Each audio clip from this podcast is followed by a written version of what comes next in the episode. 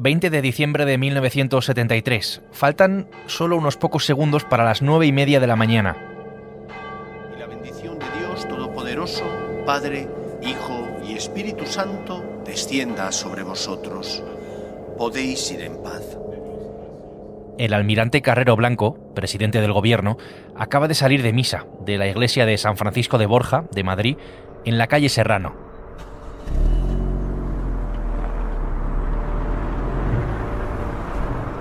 Al terminar, se dirige a la sede de presidencia del gobierno, se monta en su coche mm, oficial, un Dodge 3700 negro, que dobla por Juan Bravo, enfila la calle Claudio Coello hasta llegar a la altura de la residencia de los jesuitas.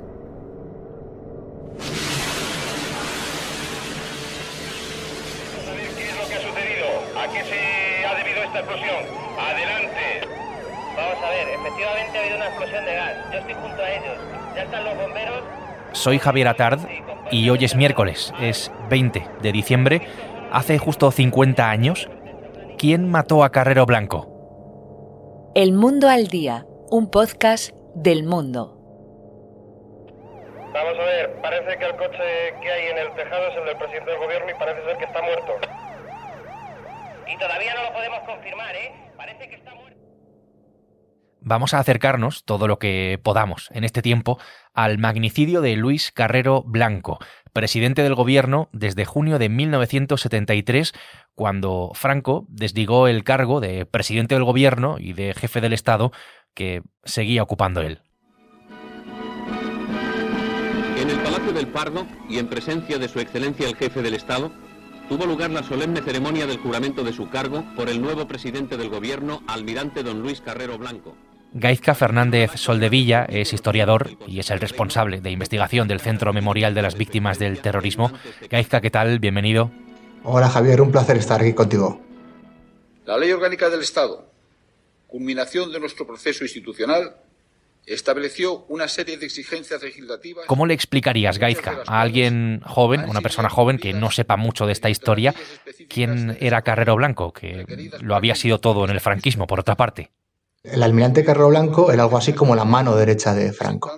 Franco ocupa la cúspide del poder eh, desde la 36 hasta, hasta el 75, que se muere, y Carrero Blanco es su secretario, su valido, su segundo de a bordo, ¿no? Desde el principio hasta casi, hasta casi el final. Entonces, cuando ETA asesina a, a Blanco, eh, está matando a una pieza clave de la dictadura franquista, al que en ese momento es el presidente del gobierno de la dictadura. Un cráter en la calzada de unos 8 metros de diámetro por 4 de fondo y graves daños en los edificios colindantes provocó el potente explosivo colocado por los terroristas. De lo que pasó exactamente en esa calle de Madrid, ahora hace justo 50 años, ¿qué sabemos? El bárbaro y criminal atentado que Pues podemos eh, reproducir casi lo que pasa minuto a minuto, porque hay un sumario que es que, se, se realiza en el caso de más de 3.000 folios que con los testimonios nos permiten reconstruir absolutamente todo. ¿no? Sabemos que a las nueve y media aproximadamente del 20 de diciembre del 73 hay una gigantesca explosión en la calle Claudio Coelho de Madrid y el coche eh, oficial de Carro Blanco desaparece. ¿no? El- incluso el coche de escolta que hay detrás no sabe lo que ha pasado y tiene que volver a casa de Carrero para ver si eh, está allí. Realmente lo que ocurre es que el coche vuela entre 35 y 40 metros y pasa al edificio, en el interior del edificio de al lado, que es la Compañía de Jesús, y ahí se queda. ¿no? En el interior del vehículo pues hay tres muertos. Eh, Blanco, el presidente del gobierno, eh, su escolta, que es un inspector de policía, y el chofer. Eso es eh, al finalmente lo que, lo que ocurre. Encantado, soy José Luis Pérez, soy el hijo del chofer del almirante Carrero Blanco, presidente del gobierno, eh, que fueron tanto el almirante como su escolta y mi padre asesinados por la banda terrorista ETA un 20 de diciembre de 1973. Es verdad, aquel día no solo fue asesinado el almirante Carrero Blanco, sino también su escolta y su chofer. José Luis es hijo del chofer, José Luis Pérez Mojena, un funcionario adscrito a presidencia del gobierno, cuya labor era esencialmente la de transportar al presidente. Aquel día, de hace medio siglo, no le tocaba trabajar. Lo que me contó mi madre hace muchos años es que ese día no le tocaba turno, o no le tocaba trabajar con el presidente, pero por algún motivo eh, el otro conductor que llevaba el almirante eh, se puso indispuesto o tuvo algún problema y mi padre tuvo que hacer el servicio. Es curioso, porque aquel día no solo falleció Carrero Blanco, pero siempre olvidamos que tanto el chofer como el escolta, el policía nacional Juan Antonio Bueno Fernández, también corrieron la misma suerte que el presidente, son igual de víctimas en este caso. El 20 de diciembre del 73, a las puertas de aquella Navidad como ahora, el hijo del chofer tenía solo siete años. Bien, pues era el último día de curso, curso escolar, antes de las vacaciones de, de Navidad. Se hizo una función de Navidad en el colegio y nada, supongo que empezaríamos tempranito y acabaríamos, no sé, una y media, dos, supongo, de la función. Y cuando salgo del colegio, cuando ha acabado la función, pues en vez de esperarme mi madre, que era lo, habitual, me estaba esperando eh, uno de sus hermanos, mi tío segundo, y que me llevó a su casa. Realmente no recuerdo nunca, nada más que, que pasara en ese día y ni que me contaran nada nada especial hasta, hasta el día posterior.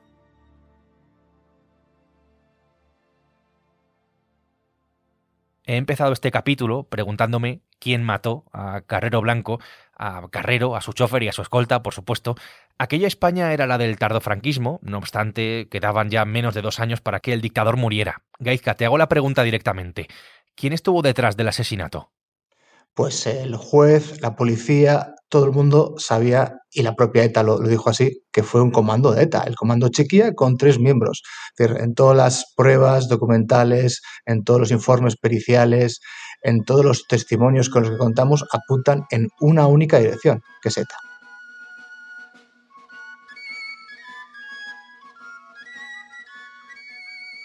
ETA llevaba ya cinco años matando el operativo para ejecutar al presidente se dio en llamar Operación Ogro. Detrás de todo, el Comando Chiquía, integrado por Jesús Zugarramurdi, alias Quiscur, José Miguel Beñarán, alias Argala, y Javier Larreategui, alias Achulo. La primera intención fue secuestrar a Carrero, pero al ser nombrado presidente, los planes cambian. Obtienen la información de sus rutinas, alquilan un bajo en la calle, por donde todos los días pasa su coche, excavan un túnel, colocan una cantidad ingente de explosivos bajo el asfalto y el resto, pues, es historia, un atentado perfecto. Un atentado perfecto sobre el que, precisamente por eso, siempre han existido algunas sombras. José Enrique Carrero Blanco, nieto de Luis, mantiene que hay algo más. Pues sí, hombre, claro que hubo algo más de ETA. De hecho, yo creo que ETA por sí solo, a ver, eh, yo ya tengo dudas de que haya realmente el que haya podido detonar los explosivos. Es decir, no tenían la infraestructura ni la capacidad técnica para, para hacer esa, eh, esa operación de, tal envergadura sin que nadie se percatara y haciendo un ruido enorme, sin que nadie pidiera los permisos de obra ni nada. Es decir, en fin, lo acredita bastante bien o lo documenta bastante bien Ernesto Villa en su libro que todos quieren matar a Carrero. Pues ahí se ve claramente que hubo desde dentro del régimen, bueno, independientemente de que otras, otra gente fuera del régimen eh, lo quisiera fuera de, allí, eh, desde dentro del régimen eh, se tuvo mucho que ver en todo el atentado. Con motivo del criminal atentado de que fue víctima nuestro presidente de gobierno y funcionarios que le acompañaban, caídos en el cumplimiento de su deber conversando con el nieto de Carrero Blanco, con el que he tenido la oportunidad de hablar preparando este episodio, con José Enrique, le he preguntado si, dadas las dudas que tiene, que acabamos de escuchar, él pensaba que alguna vez eh, íbamos a conocer toda la verdad. Nunca digas nunca jamás, eh, pero yo creo que es muy difícil porque tampoco creo yo el, el realmente el mullidor de ello haya dejado sus huellas. Otra cosa que se podrá saber cuando desclasifiquen, sobre todo el CNI de lo desclasifique todo, pues se podrá saber eh, más cosas de las que realmente sabemos. Pero vamos, que te digo yo, el, a lo mejor el inductor o el, o el, el, el que lo pergeñó, a lo mejor no, no lo sabemos nunca. Hoy se cumplen 50 años del magnicidio, eh, no es nuevo, pero afloran las teorías en cuanto a lo que pudo llegar a pasar. de cómo ETA pudo hacer aquello, de quién podía mm, estar interesado en eliminar al presidente del gobierno de aquella dictadura, de los fallos de seguridad, de la tibia reacción de Franco entonces, y se ha escrito y se ha producido mucho al respecto, series, páginas en los medios de comunicación. Una de las principales teorías apunta al secretario de Estado de entonces, de Estados Unidos, Henry Kissinger, que por cierto se acababa de reunir con Carrero Blanco, y, a su país, em, interesado, en teoría, en darle un giro a una España un tanto incómoda. Lo decía el nieto de Carrero, otra de esas teorías apunta al búnker, a los sectores, al sector más eh, reaccionario, más duro del régimen. Se señala también una presencia misteriosa, un hombre de traje gris, en la cafetería del Hotel Mindanao, una reunión con los terroristas de ETA en la que parece que recibieron información. Las teorías, todas estas teorías, Gaizka, ¿tienen realmente alguna base? No, absolutamente ninguna. Es decir, son pura fantasía épica. Eh, desde el, el, Hotel Mindanao, por ejemplo, la persona que pasa esa información a ETA es una información que no era secreta en absoluto. Es decir, que el presidente del gobierno iba todos los días a misa a, una misma iglesia. Imaginaos que hoy en día eh, Sánchez fuese a tomarse el café de las 11 al mismo bar todos los días. Eso no sería secreto, ¿no? Todo el mundo del barrio lo conocería. Entonces, aquí pasa lo mismo. El hecho de que Carrero, pues esa iglesia no era un secreto, se lo pudo pasar cualquier persona del barrio o incluso que sea el hombre de Mindanao una invención, ¿no? Para cubrir a Eva Forest, que sí estaba ayudando a ETA y que era una radical que vivía eh, en Madrid, ¿no? O sea, el domicilio de Carrero Blanco salía a las páginas amarillas, no había ningún tipo de, protección de datos, eh, no había ningún tipo de protección de, las élites franquistas. Justo después del asesinato empiezan a surgir teorías de conspiración, algunas acusan a la masonería, al KGB, a la CIA o al propio régimen, como has dicho, ¿no? Pero ninguna se sostiene. La que más ha sobrevivido es la que apunta a la CIA, pero si uno revisa la documentación, no hay absolutamente ni un solo indicio que apale esa teoría. Toda la eh, documentación de la CIA y de Estados Unidos, que han revisado historiadores como Edith Mota o Charles Powell, no hay nada al respecto. Eh, la cercanía de la embajada, que es otra cosa que se suele argumentar, si uno se fija en el mapa, está a cientos de metros. Es imposible que las embajadas se den cuenta de lo que está ocurriendo ahí. Y luego la teoría de la conspiración más estrambótica que, que conozco es aquella que dice que la CIA, la noche anterior al atentado, sustituyó las cargas explosivas, los 75 kilos de, explosivo que había puesto ETA, por 75 kilos de C4, que es un explosivo militar de estadounidense mucho más potente. ¿no? Es como que los etarras hubieran ido, no se hubieran dado cuenta de que les cambia la bomba y, la pone a actividad. Pero si uno lee el sumario, y el sumario es un documento está reflejado toda la documentación policial, hay informes, por lo menos hay cuatro, analizando los explosivos y se sabe que ese explosivo de uso civil, es C2, lo ha realizado eh, Río Tinto Explosivos y además ETA lo ha robado en enero en una cantera de Hernani. Sabemos todo, sabemos dónde robaron los explosivos, sabemos quiénes excavaron el túnel, sabemos cómo preparar el atentado. No hay ninguna sombra en ese atentado. Entonces las teorías de conspiración quizás tenían sentido en el 73, pero en 2023 no.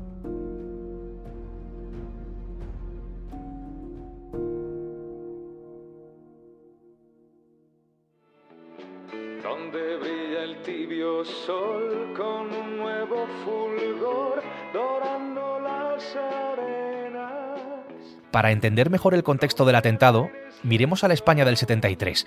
En las radios sonaba algo como esto. Sonaba Nino Bravo, que ocupó casi todo el año el número uno en las listas de éxitos musicales.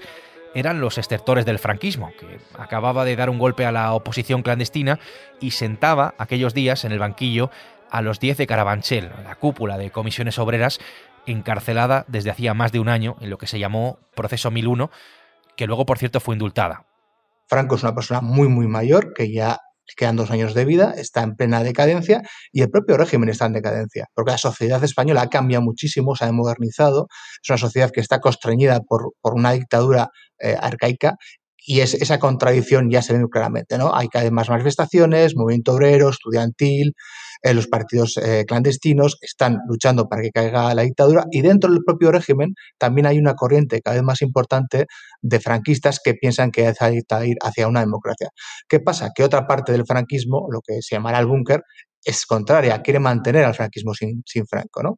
Y Carrero está ahí en medio como una, especie de, aval de la continuidad de la dictadura, pero también hay que recordar que Carrero es eh, el máximo valedor de, Juan Carlos y Juan Carlos apuesta por la democracia. Es decir, que aunque no hubiera muerto eh, Carrero Blanco en el 73, la democracia hubiera llegado tarde o temprano a España. Hay quien dice, Gaizka, y se ha repetido mucho estos días, que lo que marca el inicio real de la transición fue es la muerte de Carrero Blanco y no la de Franco, que se produjo dos años después. Realmente, y por esto que tú decías además eh, ahora mismo, ¿qué cambió el asesinato de, de Carrero Blanco? Carrero era una persona muy, muy leal a Franco y hubiera sido muy, muy leal al rey Juan Carlos porque él lo había apoyado. Entonces no hay ninguna duda de que se hubiera echado un paso atrás. Eso es lo que dice Javier Tussel, que es su biógrafo. Es decir, que no hay ninguna duda de que, de que Carrero no hubiese sido ningún obstáculo para los planes de Juan Carlos. Lo único que cambia, y eso es cierto, que evidentemente cambia el presidente del gobierno, es ascendido eh, Carlos Arias Navarro a la presidencia, cambia a los ministros e intenta una tímida reforma liberal, que es lo que se conoce como espíritu de, febrero, que va, a fracasar y luego vuelve a la represión. Es decir, que al final eh, es una vuelta atrás, pero que no iba a ningún lado. ¿no? En el 76 Arias Navarro va a ser sustituido por Alfonso Suárez y empieza la transición democrática. Es decir, que pudo haber un obstáculo mayor o menor para que haya la democracia, pero habría llegado de cualquier tipo de manera.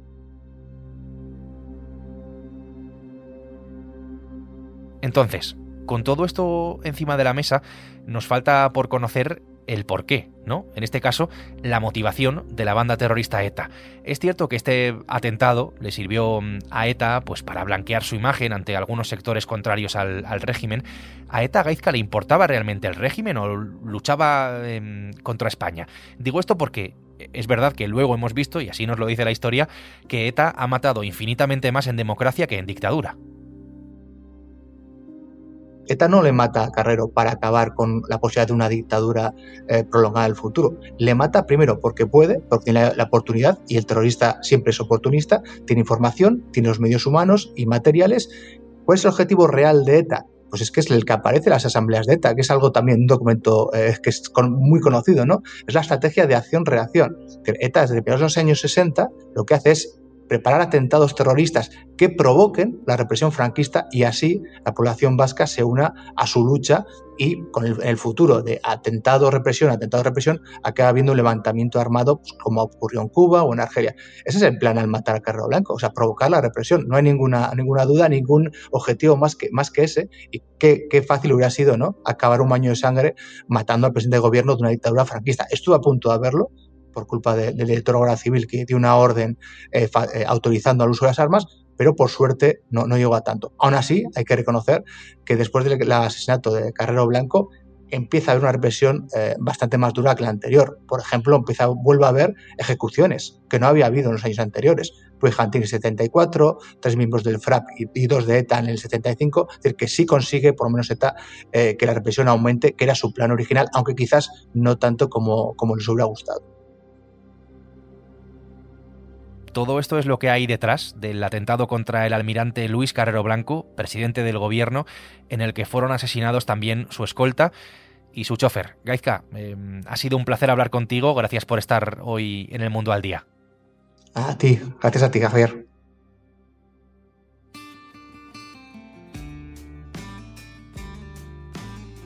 Un podcast que ha sido posible gracias a Gaizka Fernández Soldevilla y en el que hemos podido escuchar a José Enrique Carrero Blanco y a José Luis Pérez.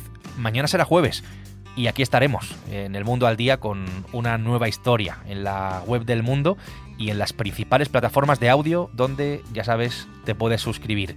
Gracias por estar al otro lado un día más y saludos de Javier Atard. Has escuchado El Mundo al Día, un podcast del mundo